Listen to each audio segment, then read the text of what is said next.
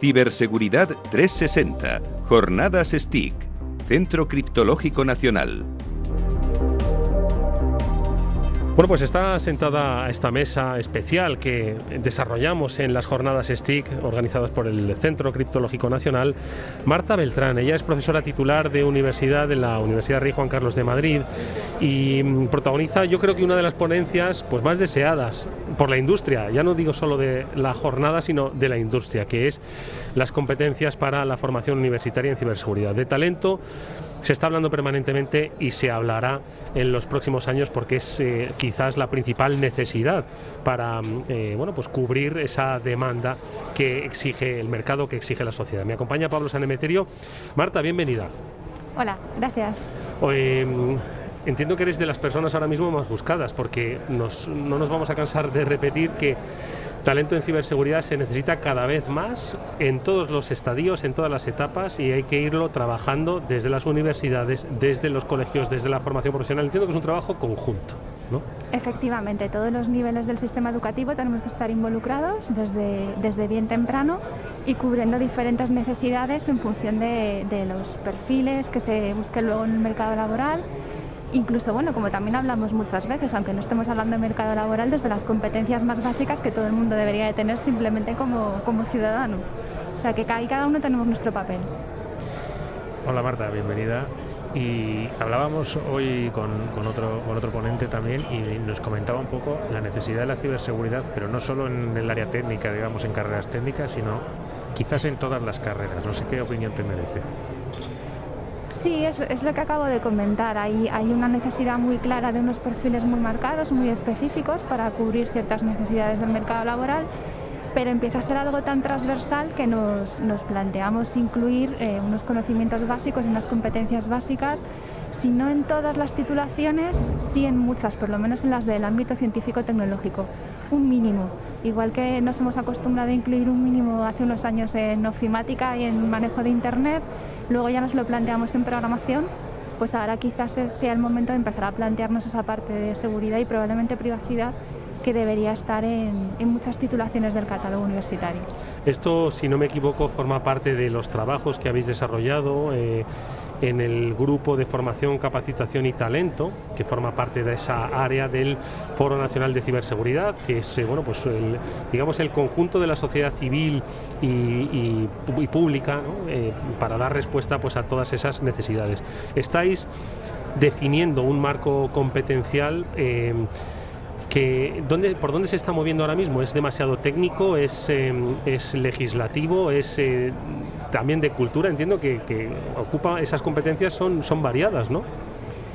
Eh, dentro del grupo lo que hemos trabajado en primer lugar, que es el entregable que acabamos de, terminar, que es el primero en el que, nos hemos centrado, eh, es una herramienta que queremos que sea muy útil para que las universidades puedan definir planes de estudios de títulos específicos de ciberseguridad. Es decir, lo primero que hemos hecho es detectar qué competencias debería tener un profesional ciber en relación con la formación universitaria. Es decir, si una universidad quiere acreditar un grado o un posgrado en ciberseguridad, en el perfil que sea, lo que intentamos darle es un conjunto de competencias de entre las que pueda elegir para diseñar el plan de estudios. Por lo que lo que estamos viendo es que muchas universidades se encuentran con la dificultad a la hora de diseñar el plan de estudios de que no saben de qué conjunto de competencias partir. Con lo cual, a la hora de escoger asignaturas, materias y programas, se encuentran con la dificultad de que no tienen eh, un espejo en el que mirarse. Cuando diseñas un plan de estudios de matemáticas o de informática, puedes comparar, puedes inspirarte, puedes tener más referencias. En el caso de los títulos de ciber es más complicado. Y lo que queremos es que sea una herramienta útil, un listado de competencias específicas que después de consultar con potenciales empleadores hemos visto que son las necesarias a medio y largo plazo en profesionales ciber y de ahí se puede partir para diseñar un plan de estudios universitario, tanto de grado como de posgrado. Fíjate, en eso te quería yo eh, preguntar, porque actualmente la oferta, que todavía sigue siendo limitada, pero sí que empieza pues, a ampliarse, parece que está circunscrita de momento al, al mundo del posgrado, ¿no? una capacitación para ya profesionales en activo. ¿Es importante que también dé el salto a grado? Sí, me alegra que me hagas esa pregunta, porque soy la directora del grado en Ingeniería de la Ciberseguridad, que es el único que hay en una universidad pública ahora mismo en España, que lleva cuatro años abierto. Así que bueno, yo obviamente te voy a decir que sí, que es muy importante que no nos centremos solo en los posgrados. El posgrado es una herramienta muy útil en la formación universitaria y está claro que nos permite cubrir un gap importante en la formación de mucha gente que tiene perfil científico-tecnológico, pero ya muchos países nos llevan ventaja de muchos años y aquí lo estamos comprobando. También hace falta formar a gente desde el principio en ciberseguridad y no con títulos de ciclo corto, no un año o dos, sino cuatro. Gente que aprenda eh, seguridad desde el primer año, desde que pisa las clases, las aulas eh, en primer curso.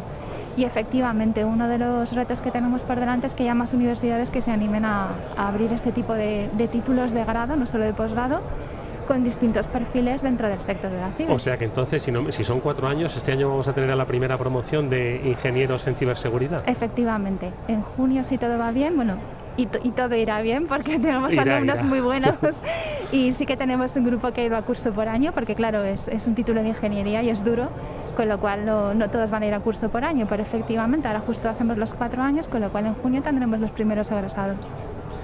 Y Marta, comentabas antes las competencias un poco que, debe tener esta, esta formación. Eh, ¿Cuáles destacarías o cuáles crees que son un poco las, las competencias necesarias para un ingeniero en ciberseguridad? Pues a ver, el marco de competencias no va asociado a las ingenierías. El marco de competencias lo hemos trabajado en 10 áreas distintas, con lo cual eh, algunas son más técnicas de arquitectura, de análisis, de detección y respuesta, pero otras tienen que ver con otros perfiles, responsabilidad y dirección, auditoría, formación, concienciación y sensibilización. O sea que hemos intentado cubrir todo el espectro. Y, y, lo que hemos hecho es identificar competencias específicas asociadas a cada una de estas áreas.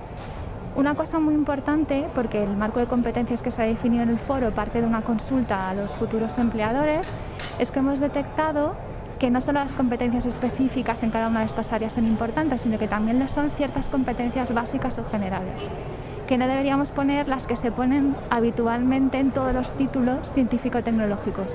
Algunas sí son comunes, las que tienen que ver con pensamiento crítico, con capacidad para resolver problemas o capacidad de comunicación, pero es verdad que hay otras, por ejemplo, las relacionadas con las soluciones creativas, con la priorización, con la toma de decisiones en equipo, con el saber justificar esas decisiones o, argumentar ciertas decisiones, que todos los empleadores nos comentaban esta parte más de soft skills que también la tuviéramos en cuenta. Entonces, en el marco de competencias, además de las más técnicas las más específicas por área, tenemos también un apartado de competencias básicas, que tiene más que ver con, este tipo de, de competencias o capacidades más transversales, pero que algunas son como muy específicas del profesional ciber y por lo tanto en las universidades no nos podemos olvidar de que nuestros egresados cuando terminen los títulos las tienen que haber adquirido. Oye, ¿y las empresas a las que habéis consultado cuando os dicen, oye, mira, nosotros necesitamos este perfil? ¿Cuál es ese perfil? CISOs, expertos en compliance, em, programadores. ¿Hay un perfil definido, digamos, bueno, varios perfiles definidos que son los que más están demandando ahora mismo? Sí, eso lo hemos visto claramente al, hacer la consulta. Es verdad que de momento hemos lanzado cerca de 100 formularios, es decir, la muestra puede ser todavía más amplia y queremos ampliarla en el futuro, pero sí que es lo suficientemente representativa porque hemos incluido sector público y sector privado y diferentes áreas económicas y sectores de actividad como para ver que, por ejemplo, el área de responsabilidad y dirección o el área de detección y respuesta son básicas en todos los sectores, en todos los tamaños de empresa y luego hay otras áreas más específicas que es verdad que ya eh, tienen más que ver con cierto tipo de organización, cierto tipo de empresa. Nos ha ocurrido, por ejemplo, con la ingeniería de la confiabilidad. La parte de privacidad tiene eh, mucho peso en aquellas organizaciones que trabajan con datos personales, por ejemplo, y la parte de safety con infraestructuras críticas o con organizaciones que tienen una parte industrial. Entonces, esa es muy importante, pero ya no para todas las empresas, sino para algunas en concreto. O sea que la, consulta que hemos hecho nos ha permitido ver qué áreas son más transversales y más buscadas o más deseadas por más o menos todas las organizaciones y qué otras son muy importantes pero solo para sectores muy específicos o, muy concretos. La formación aquí dentro del, centro criptológico también es un área de, importante trabajo y, es por ello que tienen pues el portal de Atenea, que no sé si lo conoces, y, similares. No sé si este tipo de retos o, trabajos tecnológicos son alguna de las competencias o áreas que puedan llegar a entrar dentro de la parte de la universidad.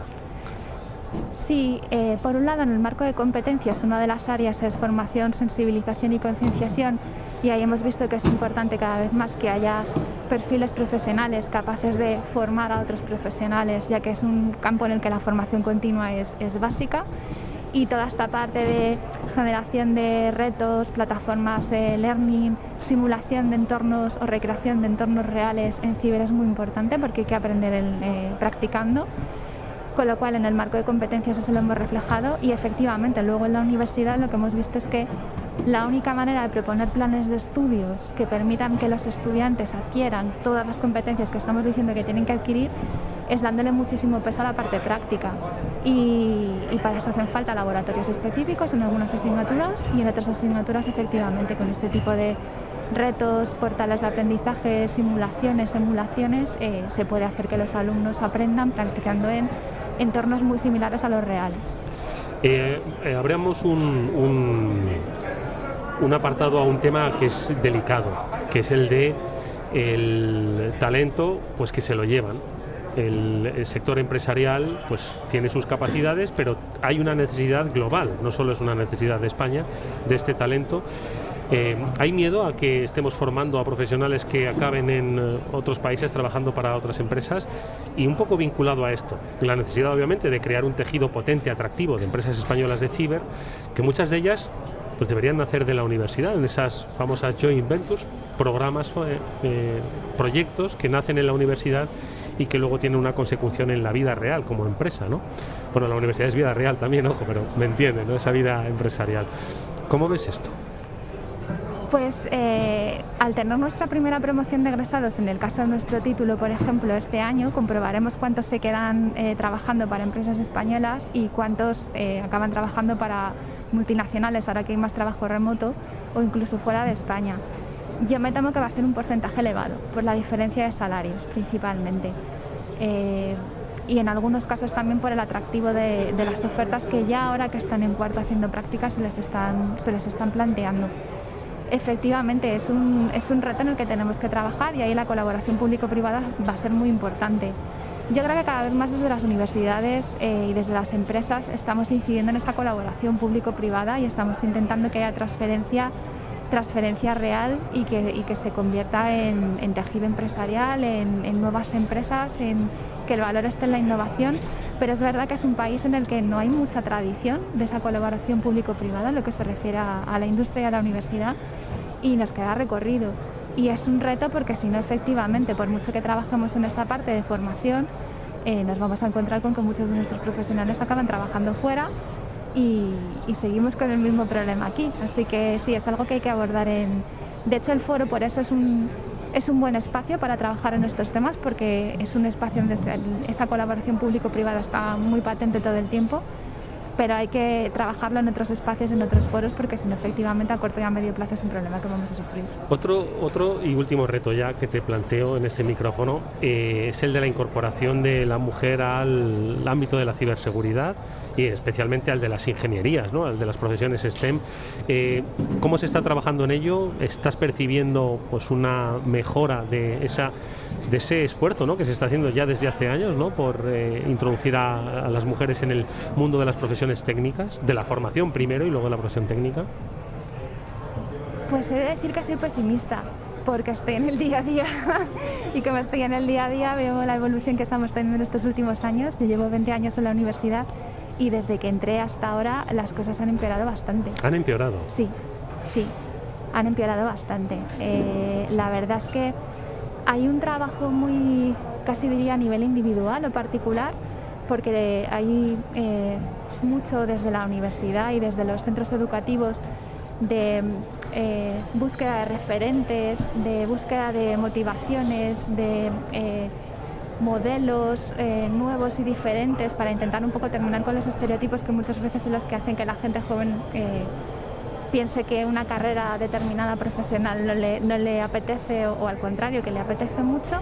Entonces hay iniciativas que son eh, de alabar, muy vocacionales, muy de gente que lo está intentando por todos los medios y si una cosa no funciona de otra manera, instituciones que se están involucrando mucho y que están apoyando mucho, pero creo que el problema está es más de base. Creo que es un problema más que tenemos como sociedad y ahí ese tipo de iniciativas tan concretas, tan específicas, pueden ayudar en momentos puntuales o en casos puntuales de, chicos o chicas concretos a los que llegas en un momento con una charla, con un proyecto, con una actividad. Mm pero no, no nos ayudan a evitar el, problema que tenemos de base, que es un problema, yo creo, principalmente de estereotipos. El estereotipo de lo femenino, y no lo estamos cambiando precisamente, y el estereotipo que tiene que ver con el profesional tecnológico, que tampoco lo estamos cambiando. Creo que se están extremando, de hecho, los dos. Y claro, se están alejando tanto que es muy difícil eh, que las cosas mejoren. Yo estoy contenta con las cifras que tenemos en el grado. Estamos teniendo alrededor del 20% de, chicas en, cada una de las promociones. Pero es que son datos muy buenos para lo que esperábamos, en comparación, por ejemplo, con lo que hay en los posgrados, que en algunos posgrados directamente eh, estamos hablando de un 0% de mujeres, en posgrados de CIBE. En el grado estamos alrededor del 20% con mucho esfuerzo y trabajando en muchas áreas distintas, eh, con todo tipo de proyectos, pero veo complicado que en los próximos años subamos de esos porcentajes, porque ya digo, creo que es un problema más de, de base que hay que trabajar a otros niveles. Bueno, el grado tiene un referente que es su directora. Ella es Marta Beltrán, que es profesora titular de Universidad de la Universidad Rey Juan Carlos de Madrid y es la directora del grado en Ingeniería en Ciberseguridad de esta universidad pública. Marta, mucha suerte para el futuro, para esos grandes retos. Hasta muy pronto. Muchas gracias.